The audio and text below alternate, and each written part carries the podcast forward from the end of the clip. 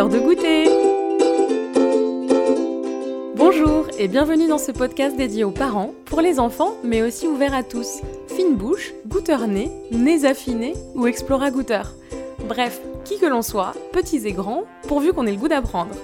L'heure de goûter est un podcast proposé par j'apprends-à-goûter.com, une formation dédiée à l'apprentissage du goût pour que les enfants découvrent et questionnent leur sens du goût afin de mieux savourer le monde. Je suis Marion Nico, la voix de ce podcast et votre guide dans ce voyage sensoriel autour du goût. Ensemble, partons en quête de sens. Explorons le goût dans tous les sens, sans dessus-dessous. Je vous laisse à l'écoute de ce nouvel épisode qui saura, à n'en pas douter, mettre vos sens en éveil.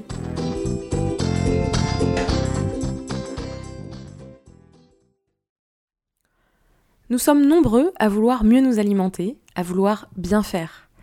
Il est parfois difficile de faire face au flux d'informations et de désinformations présentes sur les réseaux sociaux notamment. Il faut manger comme ceci, il faut éviter cela. On se rend compte que finalement on est complètement perdu. L'alimentation des enfants, et surtout des bébés, eh bien, ne fait pas exception, et cela crée un climat d'angoisse et d'appréhension complètement contre-productif. On lit beaucoup de choses à propos de la DME, la diversification alimentaire menée par l'enfant. Nous avons voulu nous y intéresser car le principe de laisser à l'enfant son autonomie et le laisser découvrir, explorer les aliments en utilisant tous ses sens nous plaît. Est-ce que la DME ne favoriserait pas finalement la découverte du goût? Est-ce que cela ne permettrait pas à l'enfant de faire perdurer sa sensation naturelle de satiété, d'être à l'écoute de ses besoins et de ses sensations? Pour en parler, nous recevons Lucie Dargeau, diététicienne nutritionniste à Bayonne, qui reçoit en consultation des enfants et bébés qu'elle accompagne notamment sur le sujet de la DME. Elle est d'ailleurs l'autrice de L'atelier DME aux éditions First. Belle écoute. Bonjour Lucie. Bonjour Marion. Comment ça va? Ça va très bien, merci. Merci euh, beaucoup de m'accorder un peu de temps pour euh, parler d'un sujet intéressant euh, pour ce podcast L'heure de goûter. on va parler aujourd'hui de la diversification alimentaire menée par l'enfant. Alors je vais dire tout de suite, on va souvent utiliser le sigle DME. et donc c'est ça, la signification diversification alimentaire menée par l'enfant. Si je ne me trompe pas. Ok. Oui, c'est ça. Euh, et bah écoute, je voulais te laisser te présenter pour commencer et nous dire bah, qui tu es, ce que tu fais.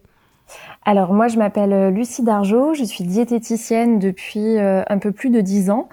Euh, les premières années, j'ai surtout travaillé avec les adultes, avec une approche plutôt comportementale, donc avec surtout un travail sur l'écoute des sensations alimentaires, sur le goût, etc.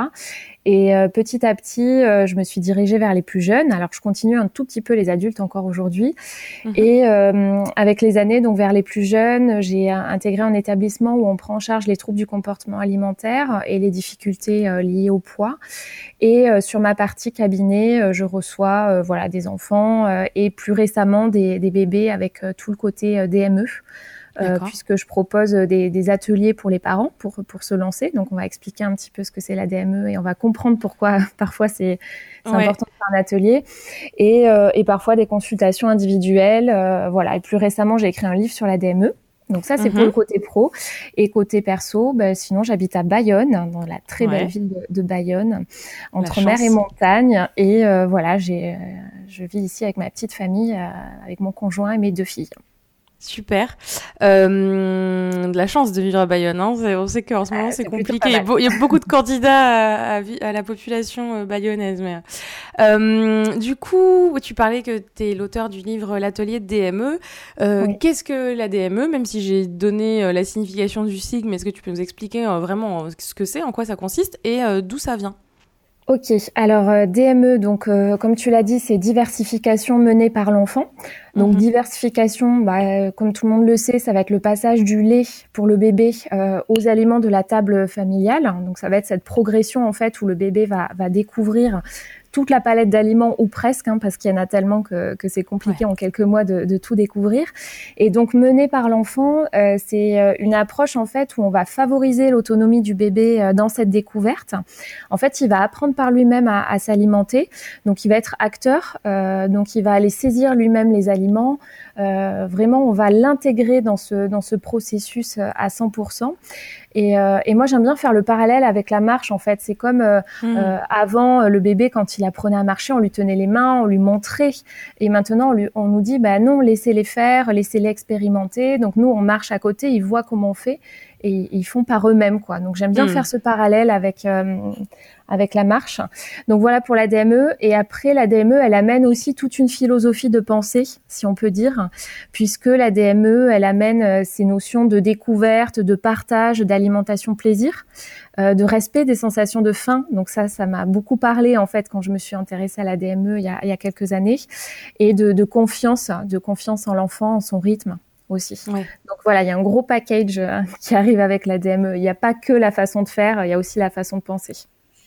Et euh, ça vient euh, du coup des États-Unis, du Canada Alors plutôt de l'Angleterre.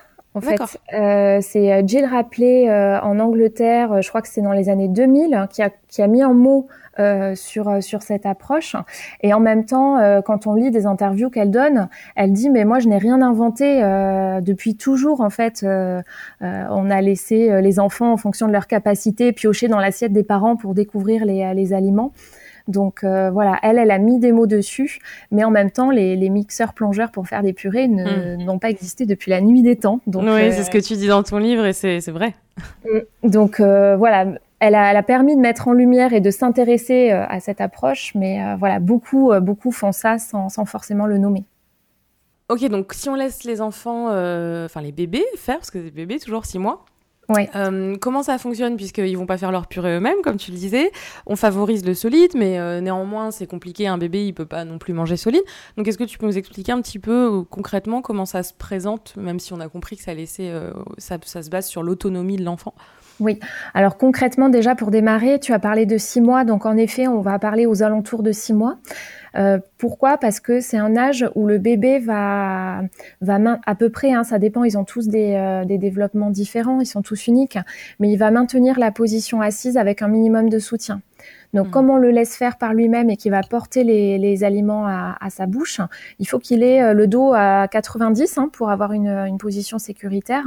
Donc, il y a d'autres petits critères pour démarrer. Il faut qu'il bouge bien la tête à droite, à gauche, en haut, en bas, qu'il arrive à porter les aliments à la bouche et qu'il soit intéressé par les repas. Donc dès qu'on a validé euh, ça, on installe bien son bébé euh, à table, donc bien, c'est-à-dire euh, voilà le dos bien droit comme je l'expliquais, et on lui propose devant lui deux trois aliments et on va toujours proposer des textures et des tailles adaptées à ses capacités. Donc on va, c'est pas euh, quand on dit la DME, c'est donner des morceaux. Euh, non, en fait, c'est toujours, enfin oui et non, euh, c'est toujours adapté à son bébé, à son stade de développement. On ne donne pas hmm. n'importe quel morceau ni n'importe quelle texture. Donc par exemple, à six mois, un bébé, au niveau des mouvements de bouche, il va écraser l'aliment entre la langue et le palais. Donc du coup, au début, on va donner des aliments fondants qui s'écrasent entre la langue et le palais. Tu vois, on va toujours suivre. Au début, à six mois, quand il prend un aliment. Donc la cuisson est hyper importante en fait. Oui, alors ça peut être du cru aussi, hein, sur euh, sur un fruit bien mûr euh, qu'on peut écraser entre le, la langue et le palais. Ça, voilà, cru, cuit, peu importe. il faut que ça s'écrase entre la langue et le palais. Et au niveau de la taille du morceau, par exemple, à six mois, un bébé, il va pas arriver à prendre un petit poids avec sa main, parce que je sais pas si tu as déjà vu un bébé de six mois euh, saisir un, un objet, il va le prendre avec son poing entier. Mm. Un peu comme quand il nous prend les doigts, en fait. Quand on donne le doigt, il, saisit avec son poing. Donc, on va donner un aliment qui a plutôt le format d'un tube de colle. Mm. Comme ça, il le saisit avec son poing et il arrive à le porter à sa bouche. Donc, une, une frite, entre guillemets, de patates douces. Ouais, voilà, ça c'est parfait. C'est mm. fondant, il arrive à le saisir. Donc voilà, on va toujours adapter la taille et la texture en fonction de son développement. Donc euh, c'est toujours euh, fonction du bébé en fait. Et on regarde comment il saisit pour savoir euh, quelle taille quelle taille proposer. Et après petit à petit on évolue. Hein. On va pas lui laisser des bâtonnets jusqu'à l'âge de 3 ans bien sûr. Ouais. Est-ce que j'imagine du coup il y, a, dans la diversification alimentaire il y a un peu un ordre d'introduction des aliments ou pas du tout? Il y, a, y a des codes quand même à suivre? Est-ce qu'il existe plusieurs types de diversification? Alors, euh, la DME, justement, elle nous disait, bah, vous pouvez tout donner tant que c'est adapté euh, aux capacités euh, de digestion du bébé, tant que c'est adapté en termes de taille, de texture, de composition, de, qualité, en fait. et après, tant que c'est sécuritaire, c'est sûr qu'une cacahuète telle qu'elle, on va pas donner. Mmh. La DME nous disait ça. Et maintenant, les recommandations pour la diversification dite classique, entre guillemets, donc il y a eu des recommandations très récentes là qui sont arrivées qui nous disent la même chose, qui nous disent bah, ok maintenant on peut tout donner, il n'y a plus d'ordre d'introduction des aliments. Et ça, c'est super intéressant parce que si on regardait les ordres d'introduction en fonction des pays, ça pouvait, ça pouvait être euh, différent. Euh, par mm. exemple, en France, si tu regardes le carnet de santé des bébés, tu vois que les lentilles, on peut les donner entre 15 et 18 mois, alors qu'au Canada, ils les donnent à 6. Donc pourquoi les bébés canadiens euh, digéreraient bien les lentilles à 6 mois et les Français, par contre, il faudrait qu'on attende 18. Donc voilà, les carnets de santé, ils sont pas encore mis à jour, mais tout ça, ça a changé. Euh, maintenant, on dit que voilà, c'est fonction de la capacité et de la digestion du bébé, on peut tout donner. Ouais, c'est intéressant. Il y a encore un poids culturel important, euh, mais bon, ce qui, ce qui, ce qui a, ce qui a du sens finalement aussi. on mange pas la même chose aussi dans tous les pays, donc. c'est vrai tous les bébés, du coup, euh, sont des bons candidats euh, à la, DME alors, il y a, euh, des, cas où on va éviter, ou alors ça va être plutôt encadré et à valider par le médecin. Par exemple, si c'est un bébé prématuré, on va peut-être attendre l'âge corrigé pour démarrer. Mhm. bien sûr, s'il y a un, retard de développement ou une situation de handicap, voilà, faudra toujours valider avec avec un médecin. Ou s'il y a une cassure de courbe de poids au moment où on commence. Mais sinon, après, oui, il n'y a pas de raison à part ces, exemples-là, je pense que tous les bébés euh, peuvent faire la DME. Maintenant, mm. moi, j'aurais envie de te poser une question, c'est est-ce que tous les parents peuvent faire la DME Ça, je sais pas. oui, c'est ça, parce qu'en fait, hein, euh, donc moi, j'ai feuilleté ton livre. Il y a un côté quand même, une petite préparation psychologique pour les parents, parce qu'il faut être prêt à laisser son enfant, bah, du coup j'allais dire s'étouffer, c'est pas le mot, mais voilà. Alors non. voilà, justement, mais avoir le, petit se faire un petit peu peur en se disant, bah en fait, l'enfant va peut-être recracher et il va le faire tout seul, donc pas paniquer quand, euh, quand finalement il va avoir un petit peu euh, une sensation de, rejet de l'aliment, et voilà, c'est ça. Donc euh, il faut quand même savoir, enfin, accepter de se faire un peu peur parce qu'il faut faire confiance à l'enfant qui est encore tout petit je, dirais, je, nuancerais un petit peu plus. Je dirais pas accepter de se faire peur. Je dirais euh, bien comprendre comment son enfant euh, fonctionne en fait. Et un bébé, pourquoi on peut faire euh, la DME aux alentours de six mois? C'est parce que les bébés, ils ont ce fameux réflexe nauséeux, c'est-à-dire que si un morceau euh, trop gros ou trop dur va trop loin dans la bouche, ils vont avoir, euh, comme tu dis, ils vont recracher, ils vont se pencher en avant. Souvent, on pense qu'ils s'étouffent, mais non, ils ne s'étouffent pas. C'est un réflexe de protection. En fait, ils inversent la déglutition et ils le font très bien. Et ce réflexe nauséeux, tous les bébés l'ont et il va reculer au fur et à mesure des, des sollicitations. Donc euh, moi, quand je te disais est-ce que tous les parents peuvent faire la DME, je pensais plutôt euh, au lâcher prise par rapport à, euh, à la propreté, parce que c'est vrai que ben, hmm. parfois il y en a un petit peu partout. Comme l'enfant il découvre par lui-même, t'imagines bien qu'un bébé de six mois, il va pas directement mettre dans sa bouche, il va pas manger hyper proprement.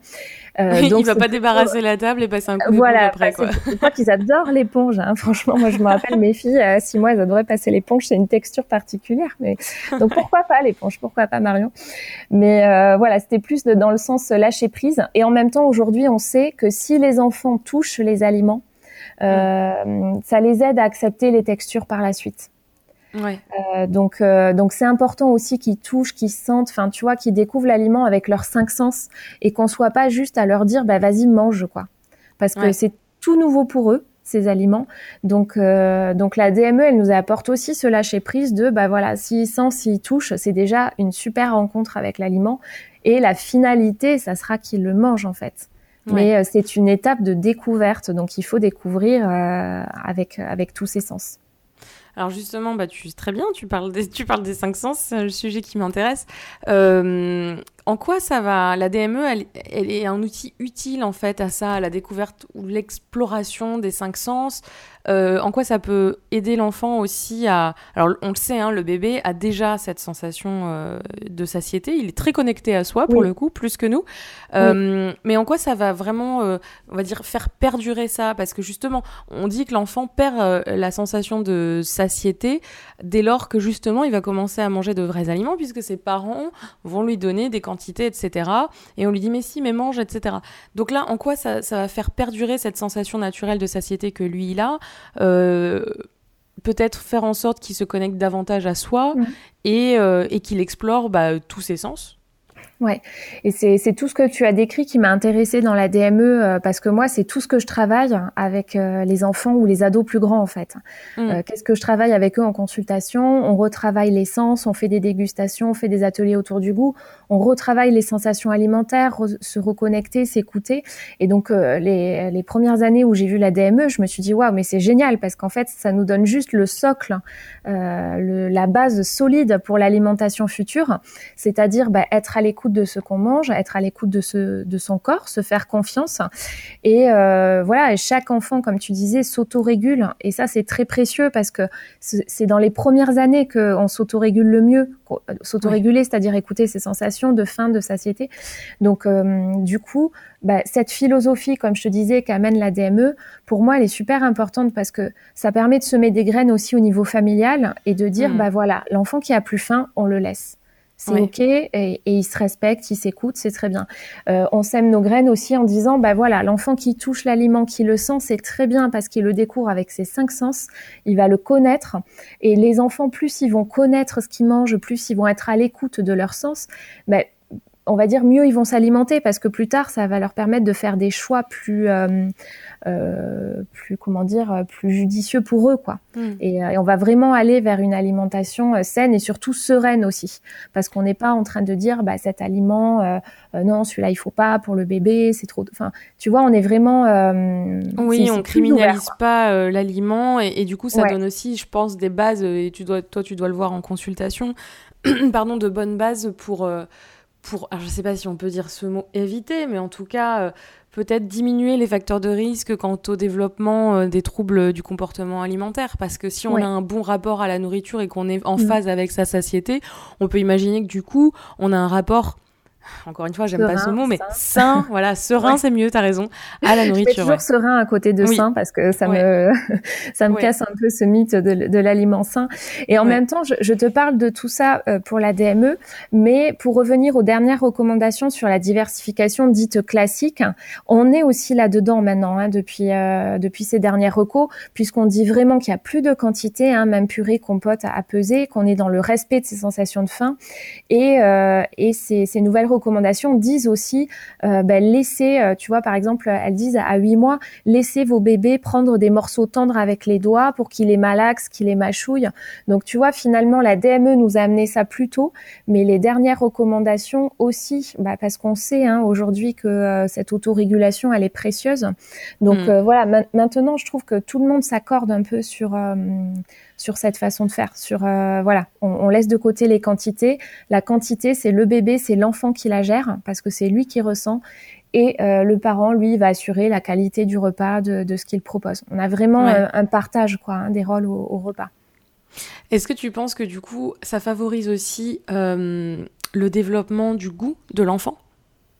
Alors oui, bien sûr. Alors moi, le goût, c'est vraiment c'est mon combat, on va dire. Donc euh, oui, ça, parce que euh, dans le goût au sens large, on va avoir les sens, hein, comme on disait, les, les, cinq sens. Donc l'enfant, il va vraiment, bah, par rapport à une, par exemple, si on prend une purée où tu vas avoir tout mixé, euh, du mm. brocoli, de la pomme de terre et du poulet, donc on a la même couleur, on a un goût qui est assez homogène. Bah, là en DME, on va avoir le bouquet de brocoli que tu peux faire rôtir au four, où, où, vraiment on va avoir du goût. tu peux avoir le petit bâtonnet fondant de pommes de terre et tu tu peux avoir une petite boulette de poulet où tu as mis, euh, je sais pas moi, un petit peu d'échalote, un petit peu de mhm. curry. Euh, un petit peu d'épices. Euh, ouais, donc voilà, les herbes, les épices, c'est des choses qu'on peut amener. Donc oui, je pense que bah, vu qu'on a ce lâcher prise au niveau des aliments et qu'on dit bah oui, allez-y, vous pouvez tout donner, bah, je pense que le bébé expérimente une palette de goût qui va être beaucoup plus large en fait. Bah, puis en fait, il mange pas de la nourriture pour bébé, il mange de la nourriture. Ils mangent de la nourriture, ouais.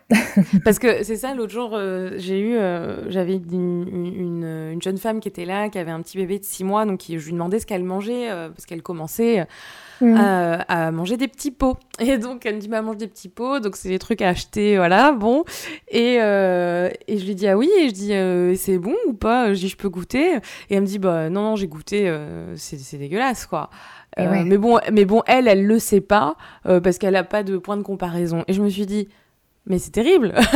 C'est terrible. mais c'est terrible. Euh, enfin, si elle est habituée déjà dès sa petite enfance à manger des trucs pas bons, mm. enfin, il y a quand même moyen de lui donner des choses correct quoi donc ouais c'est vrai que je me suis dit après voilà on fait ce qu'on peut on n'a peut-être pas toujours le temps de cuisiner oui, on va pas diaboliser les petits pots ou autres, mais euh, oui, je te rejoins. Et ça me fait beaucoup penser euh, au, laitage qu'on donne aux bébés, euh, les laitages du rayon bébé entre guillemets, qui sont pas au frais, en fait, qui sont à température ambiante. Euh, mm. Je sais pas si tu as déjà goûté, mais c'est pas bon du tout. Et, et sauf qu'on donne ça aux bébés. Enfin, il y en a peut-être qui aiment, hein, des adultes ou des enfants, mais moi, je, je dirais presque aux parents, mais goûtez ces laitages. Est-ce que vous vous trouvez ça bon au niveau du goût? Ou euh, est-ce que c'est mieux peut-être de donner un, bon yaourt au lait entier euh, classique euh, au bébé qui va être un peu frais? Enfin, voilà, c'est vrai que je te rejoins. on donne ça à nos bébés, mais il faudrait que nous on trouve ça bon en fait avant de, de en plus, je pense que c'est une question que même on, peut, on peut se poser euh, déjà dans notre rapport à l'alimentation, nous les adultes. C'est qu'à un moment, mm. je pense qu'on s'est dit, bah il y a des rayons bébés qui sont créés, il faut aller là. Mais en fait, un bébé, c'est un être humain avant tout. Euh, mm. Et c'est pas parce que l'industrie euh, agroalimentaire a créé finalement aussi du marketing autour de ça. Enfin, comme tu dis, tu parlais du mixeur. effectivement, je pense qu'il y a des pays dans le monde qui n'ont pas le bras mixeur pour faire une purée.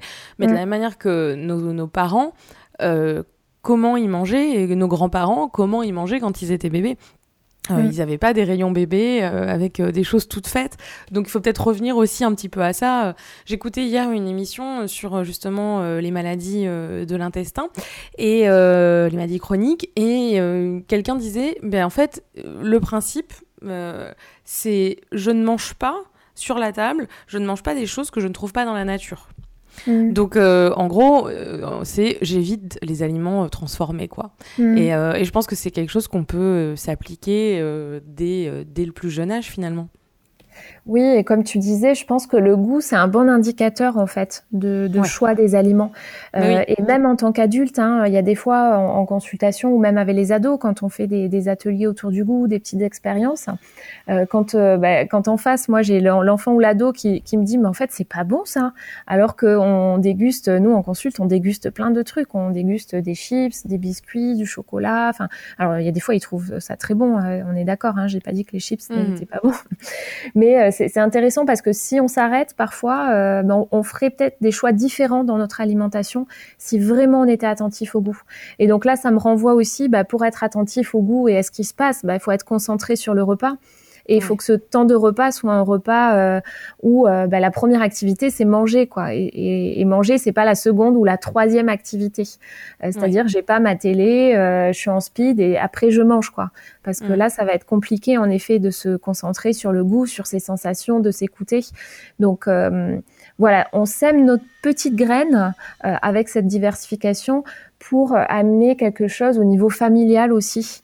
Euh, voilà, le temps de repas, c'est un temps privilégié de pause où, euh, bah voilà, on partage avec ses enfants, on découvre avec eux, euh, et, en effet, on mange des choses qui ont du goût. Mais ça peut être des choses très simples. Voilà, faut pas culpabiliser les parents non plus. Faut pas passer trois heures en cuisine, comme mm. tu dis. Ça peut être des aliments bruts, voilà, avec des épices, des choses comme ça. On arrive à faire des, plats sympas. Donc voilà, faut pas non plus mettre la pression aux parents. Euh, de, cuisiner des heures. Quoi. On, peut, on peut faire simple et bon.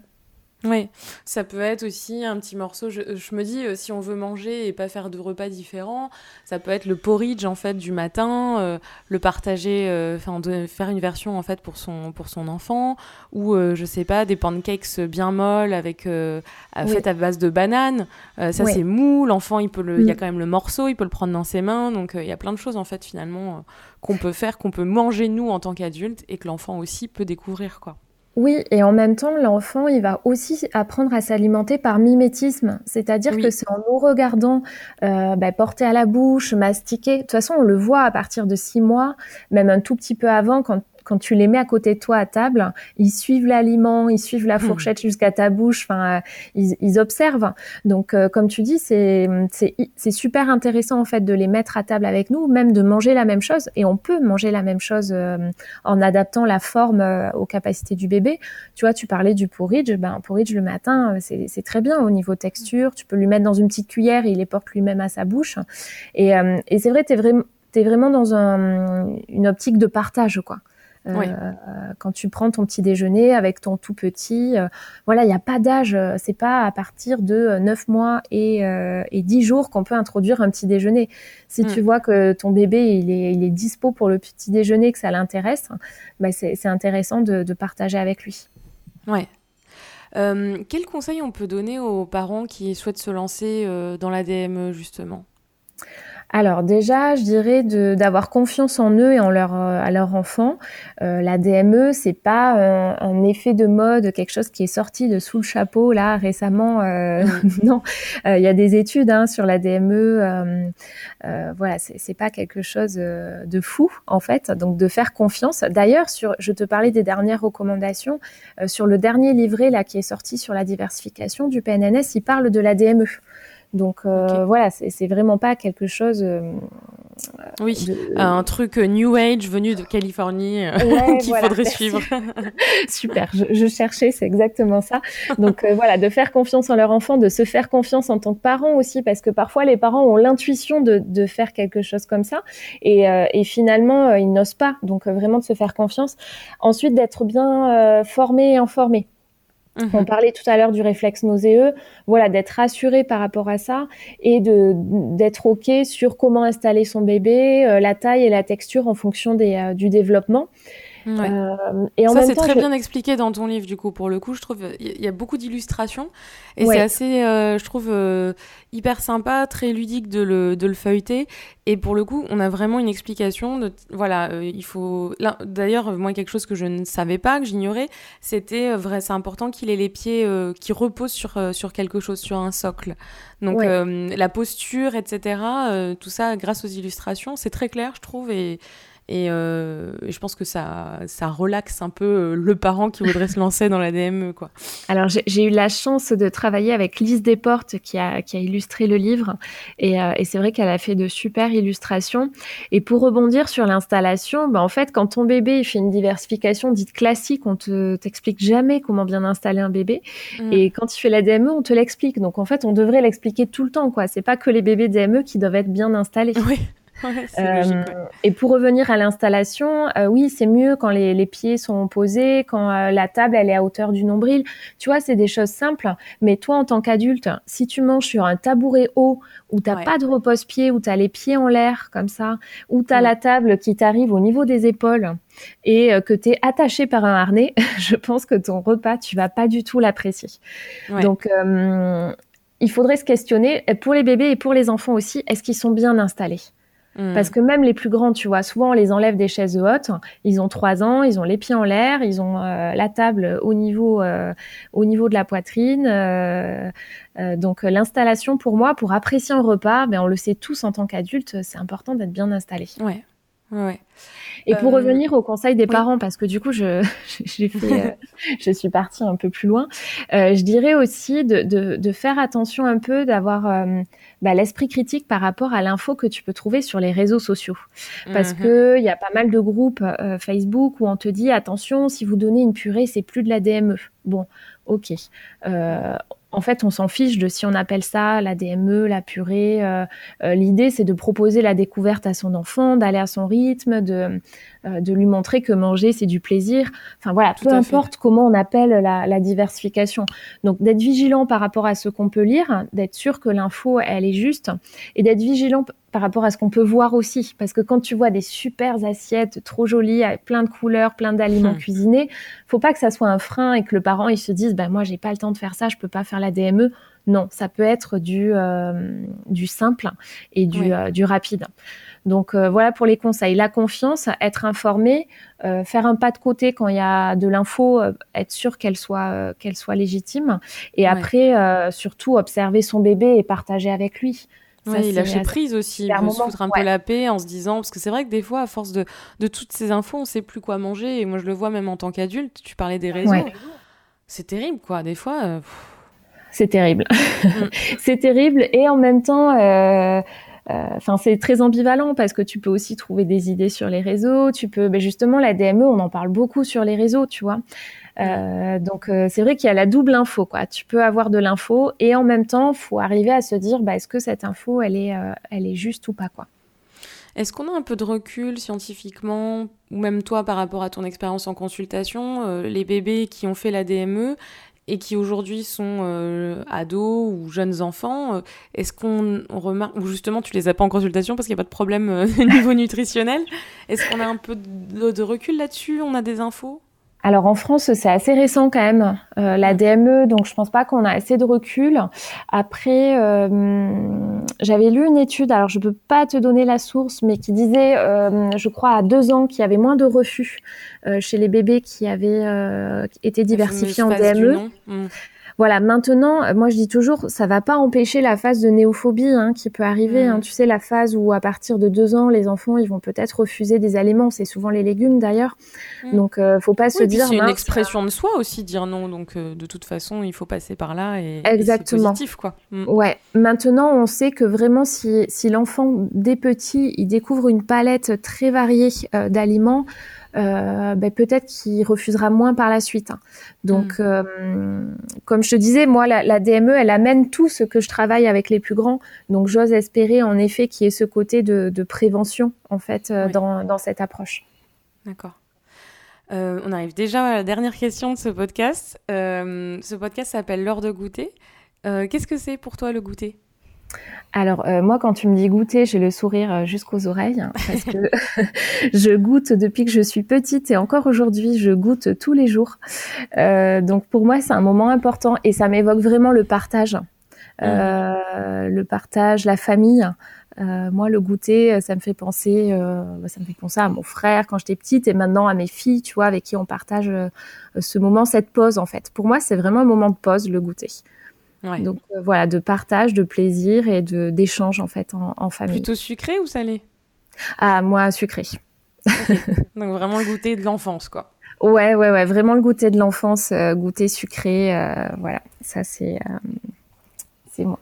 le côté régressif. Merci je pense beaucoup, que tu entends mon sourire hein, quand tu m'as dit goûter, tu entends le sourire. oui, bah oui, je te vois pas, mais je t'entends et du coup, c'est mais le sourire, on l'entend toujours.